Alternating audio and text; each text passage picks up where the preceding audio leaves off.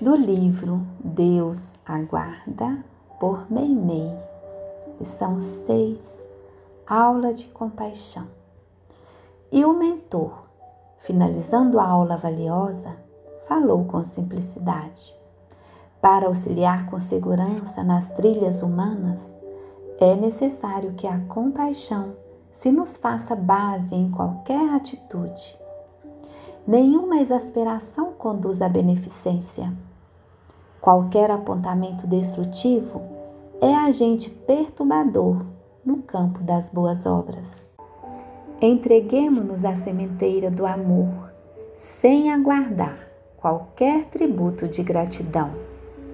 Os espíritos reencarnados trazem por si pesada carga de tribulações, para que nos seja lícito atormentá-los com as admoestações e censuras.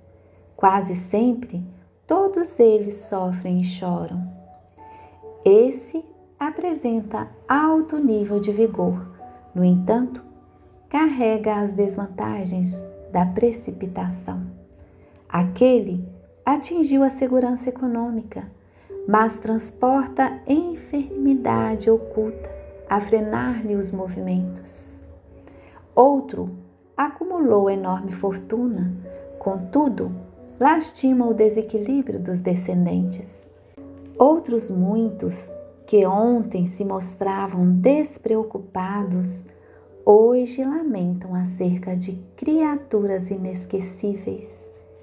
Esse conquistou a fama, entretanto, se vê relegado à solidão. Aquele obteve influência e poder sobre milhares de pessoas, todavia, precisa apoiar-se em algum coração amigo, a fim de não cair sob o peso das próprias obrigações.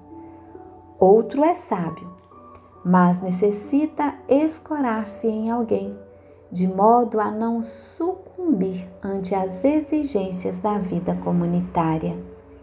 E outros muitos se destacam em campeonatos de beleza e inteligência.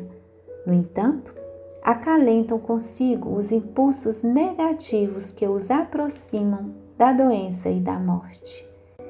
Misericórdia para todos é o que nos pede o Senhor da vida. O instrutor dera por terminadas as elucidações, mas um companheiro abeirou-se dele e perguntou: Professor, existirá, porventura, algum processo pelo qual possamos instalar facilmente a compaixão por dentro de nós? O interpelado sorriu com bondade e rematou: Amigo, a compaixão é fruto do discernimento. Quantos de nós que nos achamos neste recinto já atravessamos as estradas humanas e por isso conhecemos quanto custa trabalhar pelo bem nos constrangimentos e dificuldades do plano físico? Em razão disso, recordemos a lição de Jesus.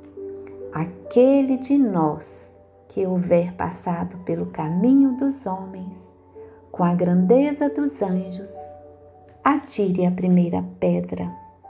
Meimei.